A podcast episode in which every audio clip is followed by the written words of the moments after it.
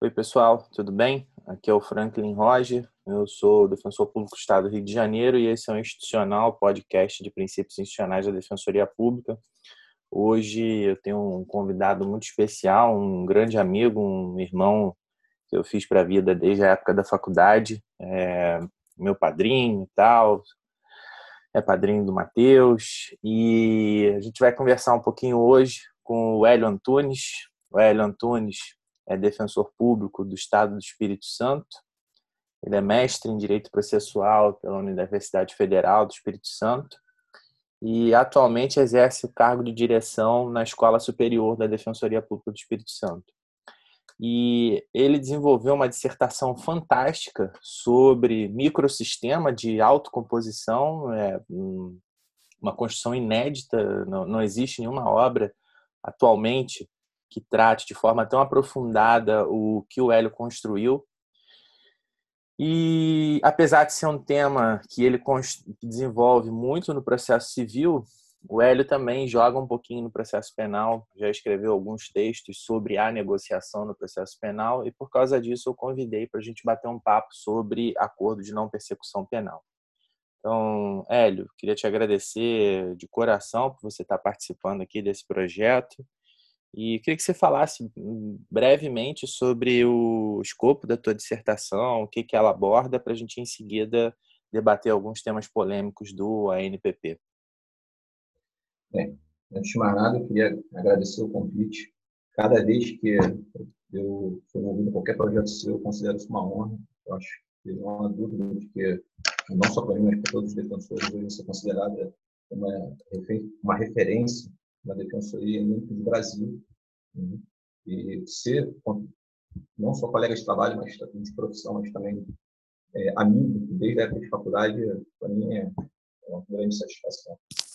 É, como você disse, a minha dissertação ela foi sobre microsistema de composição. Eu tratei o sistema, esse microsistema como um sistema aberto, né?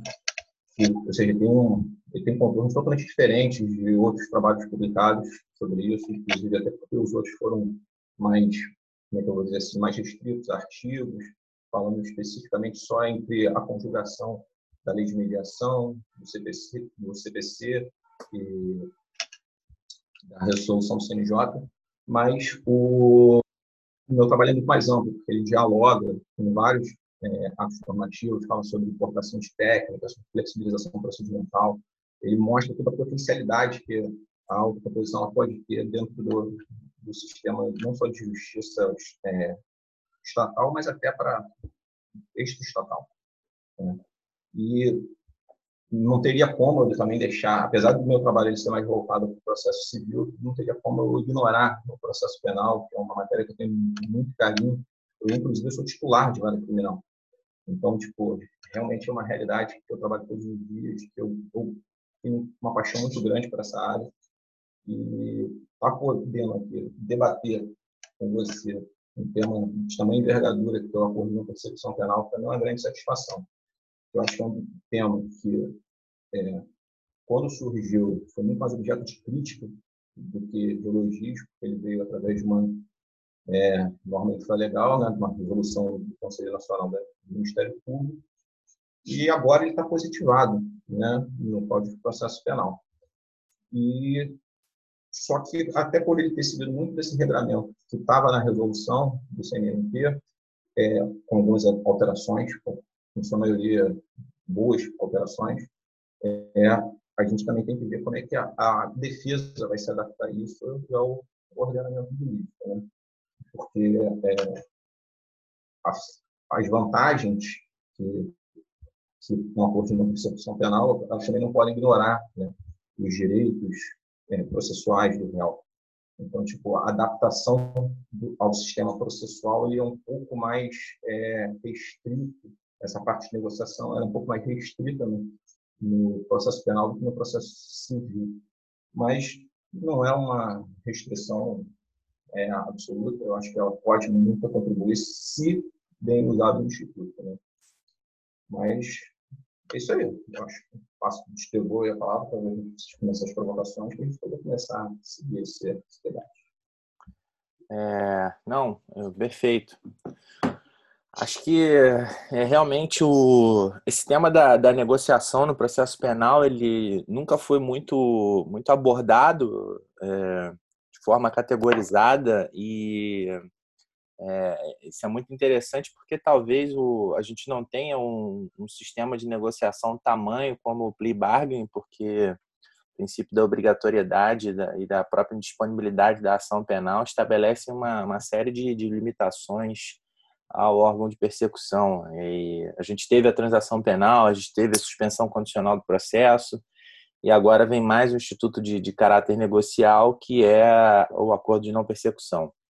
Bom, é, eu vou debater com você alguns aspectos do acordo de não persecução, mas eu queria antes que a gente fizesse só um bate-bola rápido entre processo civil e processo penal, porque naquele livro que a gente está organizando do processo penal contemporâneo e a perspectiva da defensoria, uma obra que vai ser publicada em breve, com um conjunto de artigos de defensores públicos de todo o país escrevendo sobre o projeto anticrime e sobre é, os principais temas contemporâneos do direito processual penal, você se dedicou ao estudo da negociação no processo penal e procurou, existe um tópico específico do teu artigo que dialoga com o artigo 190 do CPC, que é a cláusula geral de negócios processuais. É, dá para você desenvolver um pouquinho o que, que você pensa a esse respeito e tal, para a gente poder avançar aqui dentro do NPP depois, especificamente? Claro. O, a negociação no processo penal, quando eu escrevi esse, esse artigo para essa obra, que estou ansioso pela publicação dela, porque deu para ver que a organização de usando os temas foi muito bem elaborada, né? e eu acho que vai contribuir não só para os membros da defensoria, mas até para todo, todos os profissionais que militam para a área de defesa. Né? Eu acho que é, tem algumas ideias que vão ser articuladas lá com a pública. Especificamente em relação à negociação, acho que tem vários artigos hoje já falando sobre a admissibilidade do artigo 190, sobre o diálogo né, que, ele, que o CPP pode estabelecer com, com o Código de Processo Civil. É, tem textos do, do, professor Antônio Cabral sobre isso, Passo Cabral sobre isso, artigos do professor Hermes Zanetti, mas é uma, talvez uma abordagem que eu acho que tenha sido um pouco mais é, inovadora nesse artigo, de respeito, até especificamente, a quando eu faço uma análise da evolução do direito processual. Porque é, o, direito processual civil ele, ele mudou ao longo dos anos, mais recentemente, né? e agora parece que está sendo a hora do Código de Processo Penal também se adaptar um pouco a isso. Por quê? Porque a gente teve uma, uma péssima, eu acho que é uma péssima maneira, de uma certa forma, de estudar é, o direito processual totalmente desvinculado da história da evolução da própria ciência processual. Né? Por exemplo, a gente, tanto é que você vê que em vários livros você vê que fala até de forma muito rápida sobre como é que o instrumentalismo, né, enquanto ciência, ela teria qualquer tipo de aplicação ao, ao processo penal. Aí eu já vou abordando até uma nova ótica, não só do instrumentalismo, mas inclusive até sobre o formalismo valorativo, eu acho que o formalismo valorativo ele tem, ele tem uma possibilidade de correção de um probleminha que, que o instrumentalismo ele trazia também para o pro processo. O instrumentalismo ele tinha essa noção de que é, o processo para ele poder se adequar às realidades do direito material ele teria que ter uma certa flexibilização e essa flexibilização ela teria que ser feita pelo juiz. Né? E isso, muitas vezes, não só no processo civil como no processo penal, isso traduz em arbítrio. Né? Acho que ninguém tem dúvida disso. O, é, o formalismo valorativo, ele, ele trata de uma forma diferente. Então, não só o juiz teria essa possibilidade, mas ele, ele confere uma maior possibilidade das partes é, moldarem o procedimento é, aos interesses que estão sendo discutidos ali. Né? Isso eu acho que é muito relevante porque isso acaba criando um espaço mais dialógico no processo, né? Não estou falando de uma cooperação, tipo, as pessoas às vezes têm muita é, preconceito quando se fala em cooperação, achando que tipo, a cooperação é todo mundo pegar da mãozinha das mãos dadas. Não é isso. Né? A cooperação ela, eu acho que ela tem que existir no processo em relação a essa conduta ética, de caminhar com o processo, cada um preservando seus interesses. Né? Então, é eu, sinceramente, acho que a defesa para, é, não teria que abdicar de nenhuma das suas prerrogativas, não teria que produzir nenhuma prova si mesmo com o objetivo de, de contribuir para colaborar com o processo. Né? Mas também é vedada a ela adotar condutas que sejam é, guias de má fé, com objetivos exclusivos de atrapalhar o, o, o processo. É, e ó, por que, que eu acho que também traz, acaba trazendo essa vantagem? Porque você acaba é, casando é, várias das doutrinas que existem hoje, é, não só a doutrina garantista, no processo penal, essa, o formalismo valorativo ele, tem, ele consegue fazer uma coisa que o fundamentalismo não faz, que é compatibilizar até a, doutrina garantista com a doutrina é, que, que, busca a, a, um empoderamento da vítima de práticas restaurativas. Por quê? Porque o garantismo ele procura restringir o poder estatal, mas ele verifica como é, o poder, ele identifica o poder estatal como o, o poder é legítimo, né? Que ele não, ele não, ele não, tenta, não tenta combater, ele apenas para regrar esse poder estatal. Já essa doutrina restaurativa, ela muitas vezes ela, quando ela é vista numa visão extremada, ela acaba até porventura é, afastando esse poder estatal, negando até a legitimidade dele. Eu acho que é exatamente por criar um ambiente mais dialógico nesse aspecto, a gente pode começar a visualizar até uma maior harmonia entre as duas doutrinas. Então, tipo, isso é algum dos pontos que estão sendo abordados né, em relação é, à negociação no processo penal. Isso não traz reflexo diretamente, porque quando a gente vê os institutos negociais que hoje existem, eles têm muito a ver com relação a evitar a pena. São, são institutos, a transação, a suspensão condicional, eles evitam a condenação efetivamente. Pouco se fala na, na flexibilização do próprio procedimento para poder pegar e buscar um resultado mais efetivo. Isso acho que, inclusive, acaba dando margem para algumas coisas que são muito importantes para a gente, que isso aí eu acho que eu não tenho propriedade para falar, que eu acho que isso aí vai ser, vai ser a maior autoridade no tema, que fala sobre a investigação defensiva, porque hoje é, a gente vê uma restrição muito grande, né, na prática, no dia a dia, né, para a defesa produzir as provas que são interessantes para ela. Eu acho até que isso até uma, tem certas repercussões em relação ao acordo de não persecução penal.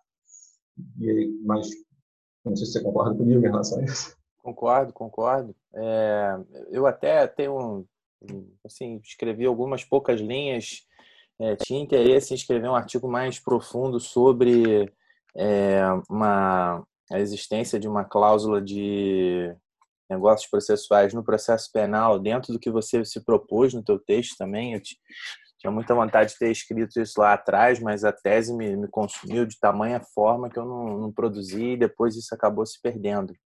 Mas é, se você faz uma leitura do Código de Processo Penal, é, você percebe que existem cláusulas de negociação.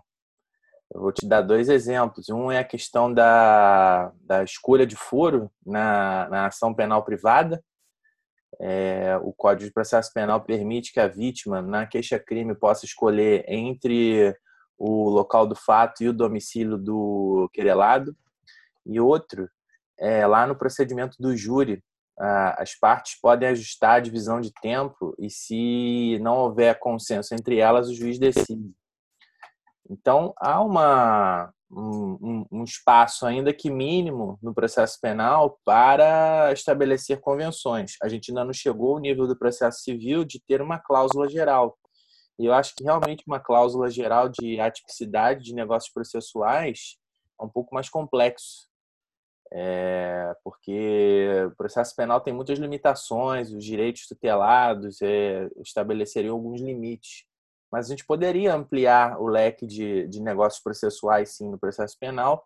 É, o acordo de não persecução penal talvez poderia ter sido um, um espaço maior para esse aspecto, mas, mas não foi a opção do legislador. O acordo de não persecução é, buscou, na verdade, criar um freio ao exercício da pretensão com a aplicação de uma, de, de uma medida imediata de, de, cumprimento de pena restritiva de direitos.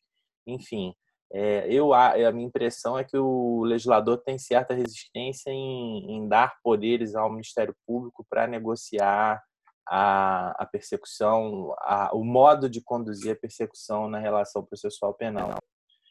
E então eu queria já até sair agora então desse desse viés teórico e passar para o campo prático contigo e te perguntar o que que você acha do de temas específicos do acordo de não persecução e, e, aí a gente vai batendo uma bola aqui agora, porque eu acho que o pessoal quer muito também interpretar a Lei 13964 de 2019.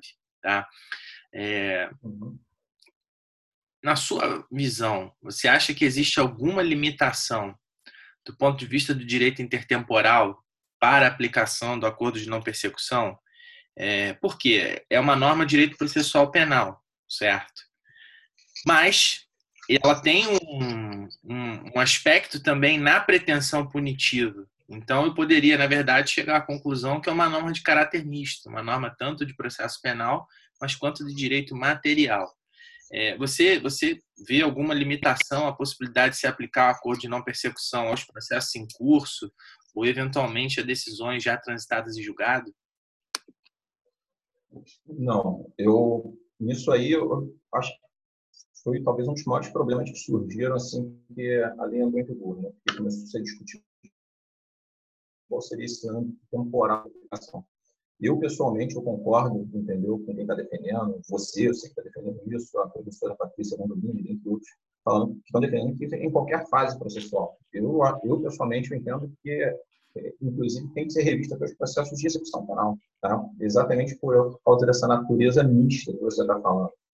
Só que aí a gente vê que existe uma resistência a isso que tipo, eu acho que se justifica muito mais pelo aspecto prático do que pelo aspecto teórico. E realmente é uma sobrecarga, especialmente para a parte de execução penal, ela acaba sendo uma sobrecarga de trabalho, né? Mas, tipo, para mim ficou evidente que assim que surgiu a lei, surgiram pelo menos quatro correntes, né? Uma falando que seria admissível até o oferecimento da denúncia, outra que falou que era admissível, seria admissível até o o recebimento da, da denúncia, né? É, pessoalmente, eu não, eu não acho adequado, entendeu? É, essas correntes. Eu vi até que o MP do Rio de Janeiro até tem uma resolução nesse, nessa segunda posição, né? E, sinceramente, eu não, não, não concordo muito com esse posicionamento, porque, sinceramente, primeiro, eu não vejo nenhuma restrição na lei, tá? É, aqui, necessariamente, isso tem que ser até o recebimento da denúncia. O simples nome, acordo de não persecução penal, Tipo, você não pode invocar ele como, como restrição, para você pegar e falar que ah, se iniciou-se a persecução penal, é, não seria mais cabível o acordo. Primeiro que isso é um erro, porque se a gente olhar doutrinariamente o que é persecução penal, ela engloba o inquérito criminal. Né? E essa noção de que a persecução criminal engloba o inquérito, ela não só é uma posição doutrinária clássica, como ela, inclusive, ela está é, consagrada na súmula vinculante número 35. Se a gente der uma lida nela, o, o, o, Supremo ele registrou a continuidade da persecução mediante ele fala expressamente a continuidade da persecução penal mediante oferecimento da denúncia. Seja, se é mediante oferecimento da denúncia, é porque a persecução penal ela já existia. Tá? Tem alguns outros professores, como por exemplo, o professor Fábio Bock, que falou também que acha que teria natureza processual, então seria aplicável só até sentença. Pessoalmente, eu não concordo que a gente possa aplicar aqui a mesma lógica da delação premiada. Foi, eu acho que talvez o fundamento de quem está defendendo isso tem sido até é, a natureza processual tem sido fazer uma analogia com a delação premiada. Porque a delação premiada tem objetivos muito diferentes né, do acordo com a percepção penal. Inclusive, a finalidade específica da delação premiada é que o, é, é que a delação ela seja um meio de obtenção de prova. Ou seja, eu acho que, eu pessoalmente eu nem acho que a delação premiada ela tenha uma tenha essa natureza exclusivamente processual, como o como restou decidido no, no, no HC do Supremo em 2015.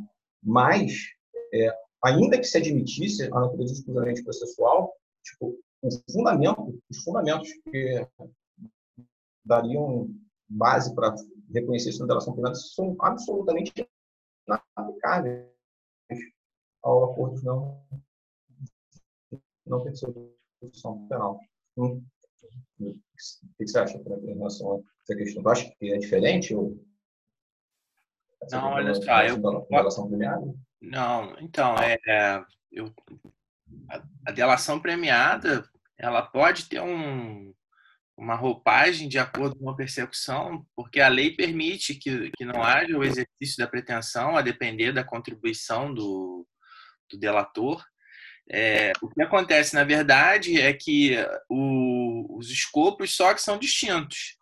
Na, no acordo de não persecução, o que você pretende é tão somente evitar a deflagração penal e aplicar uma, uma outra medida correspondente para o processo, para a não instauração do processo. Enquanto que no, na delação premiada, na verdade, o teu escopo principal não é evitar a ação penal, não é a aplicação é, imediata de uma sanção, mas na verdade é você obter uma prova.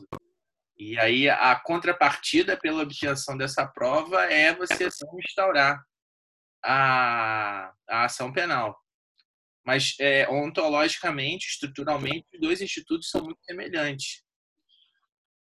Até dentro dessa linha, eu queria te perguntar, o que você acha é, sobre um aspecto que eu, que, eu, que eu tenho pensado muito, que é sobre a natureza do, das cláusulas do acordo de não persecução. Se, a, se, isso, na verdade, seria um contrato de adesão, e aí o acusado ele estaria obrigado a anuir com o que o Ministério Público apresenta, ou se não, é, a gente vamos voltar lá para a teoria do direito civil, se eu posso encarar o acordo de não persecução como um acordo de natureza paritária. E aí eu tenho um espaço para a defesa técnica se manifestar e eventualmente questionar eventuais excessos das cláusulas do, do negócio processual. Não, isso aí, eu pessoalmente não acho que é, um, que é um contrato de adesão, não. Eu acho que nesse aspecto, até foi pegando até um gancho no que você falou. Você falou que, apesar dos objetivos serem diferentes, estruturalmente, ele é mais próximo do acordo do, da delação premiada, né? E nesse aspecto, eu acho que realmente ela se aproxima mais da, da delação premiada, porque é, para mim, pelo menos, seguindo até um, isso até, eu estou falando, eu lembro até que foi uma conversa, eu não lembro exatamente o que você falou isso, mas eu lembro que ter para você mesmo falando isso que a divisão do acordo com persecução penal, penal ele teria, ele seria de em quatro fases, né? A gente trabalharia ele faz uma parte.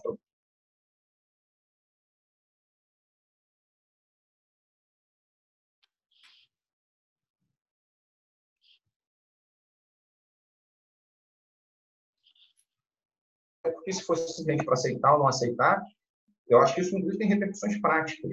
Porque, por exemplo, é, a gente vê aquele livro, aquele, é, aquele livro do Acordo da Percepção Penal,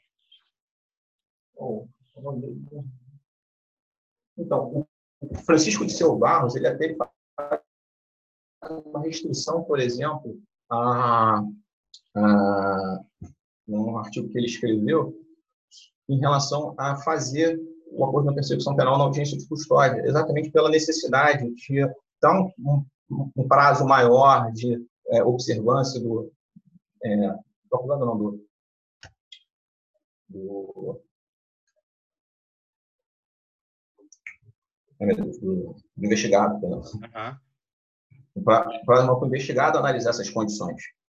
E aí, é, a, a, gente observa que, tipo, ele não, por isso até que eu acho, inclusive, que o acordo ele não deve ser oferecido, não, melhor, eu acho até que ele pode ser proposto na audiência de custódia, mas eu acho que não pode ser exigida é, a aceitação dele na audiência de custódia. Para mim, ele tem que ser. A prazo de aceitação é até o prazo final do, oferecimento de denúncia. Tá? Então, é, seria inclusive, é, essa até para preservar exatamente o que a gente está conversando próprios, tem até algumas situações peculiares, assim, que a gente até poderia, eu até pode fazer uma provocação para você. Tá? A gente conhece essas restrições que a gente costuma ter no dia a dia em relação à defesa de produzir provas antes do, do contraditório em juízo. Mas aí, por exemplo, tem algumas situações, por exemplo, não sei se você já pensou sobre isso, é, caso de receptação. Receptação, é, 90, então, acho que eu vejo no dia a dia, 90% dos casos, acaba meio que na prática existindo do ônus da prova. Porque quando o, o, o, investigado pega e fala em site policial que teve uma origem, isso vai é, para juízo e ele tem que acabar produzindo a prova de que ele tinha motivos para desconhecer que isso é não que isso seria uma inversão de ônus da prova. Ela fala que ônus seria seria efetivamente do acusado. E como é que fica essa situação, por exemplo, no caso de receptação? O caso de receptação tinha caberia, acordo de não persecução penal. E aí a gente vê uma, um problema probatório em relação a isso. E como é que você não vai ter sequer uma fase de discussão? Essa fase de discussão é mais do que isso, não só discutir as condições, mas eu acho que ela, inclusive, ela tem que possibilitar é, até mesmo uma produção de prova eventual sobre alguma circunstância que seja relevante. Imagina se, se existem testemunhas que viram o momento da aquisição desse bem, por exemplo, no caso de receptação, e aí é, aquilo ali, por, porventura, retira, inclusive, a justa causa, entendeu? De um oferecimento de denúncia. Não se retira a justa causa do, do, do oferecimento de denúncia, também não seria caso nem de celebração de acordo de persecução penal. Né? Perfeito. Não sei o que você acha sobre isso. Perfeito, perfeito. Eu acho sim. Eu acho que o, é, como você até adiantou, é, eu defendo a existência de quatro fases no acordo de não persecução: a fase proposição, a discussão propriamente dita, a homologação e cumprimento. Em todas essas fases, com a participação da defesa. É até interessante que algum, alguns ministérios públicos é, têm sustentado que eles só participariam da proposição e discussão que a fase de homologação não haveria necessidade do Ministério Público participar, porque quem homologa é o juiz, então só só, só a defesa e o juiz na audiência. Então, é, mas é, isso não vem ao caso aqui do nosso foco. Mas o. Não, mas só pegar um ganchinho nisso. É, é, é meio que ignorar que o juiz pode, porventura, não homologar. aí, o, aí o raciocínio deles é: se o juiz não homologa, ele me devolve. Eu analiso se é caso de, de adequação e aí mando de novo, ou então ofereço a denúncia. Na verdade, assim, a vontade de não participar da audiência e você concentrar tudo ali no ato, porque a depender do tipo de ajuste que seja necessário, ali na própria audiência o promotor tem poder para ajustar e tocar o barco adiante. Enfim, coisas do Ministério Público. É, mas o, eu acho, acho que essa fase de proposição é muito grande, é muito importante. Eu sustento também até que faço gancho com a investigação defensiva. Para quê? Uma vez que você desenvolve a investigação defensiva, você tem uma capacidade muito maior de analisar se é pertinente ou não aquela proposta de não persecução, se é vantajosa ou não a, o acordo de não persecução. Então, é, a depender de algum fato que você tenha conhecimento, cabe ao defensor e ao, a explicar ao promotor: olha, é, esse fato não é bem assim. Eu tenho esses elementos tais que demonstram que a interpretação é outra e isso influenciaria aqui no acordo de não persecução. Você pode até mesmo, ainda na fase de investigação, o Ministério Público é, formando um juízo de valor sobre determinada capitulação que fuja do parâmetro da lei de aplicação do acordo de não persecução e você, com o inquérito defensivo, dizer: não, não, não é isso, não, não foi roubo, foi furto. Não houve emprego de violência ou grave ameaça. Eu tenho essa prova testemunhal aqui para corroborar é, essa alegação. Então, se você desfizer esse teu juízo de valor no sentido do crime de roubo e entender que, na verdade, é um furto, a gente pode já avançar para uma fase de, de, de, debate sobre o acordo de não persecução. É, mas isso tudo também demanda uma, uma série de adaptações para o nosso sistema processual para permitir que a defesa tenha esse instrumental para um acordo de não persecução.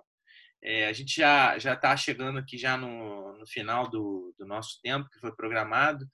É, eu acho que ainda tem muitos outros pontos que, que podem ser debatidos e aí eu já faço até um convite para a gente é, fazer uma live também, é, no Instagram, discutir um pouco mais é, o acordo de não persecução.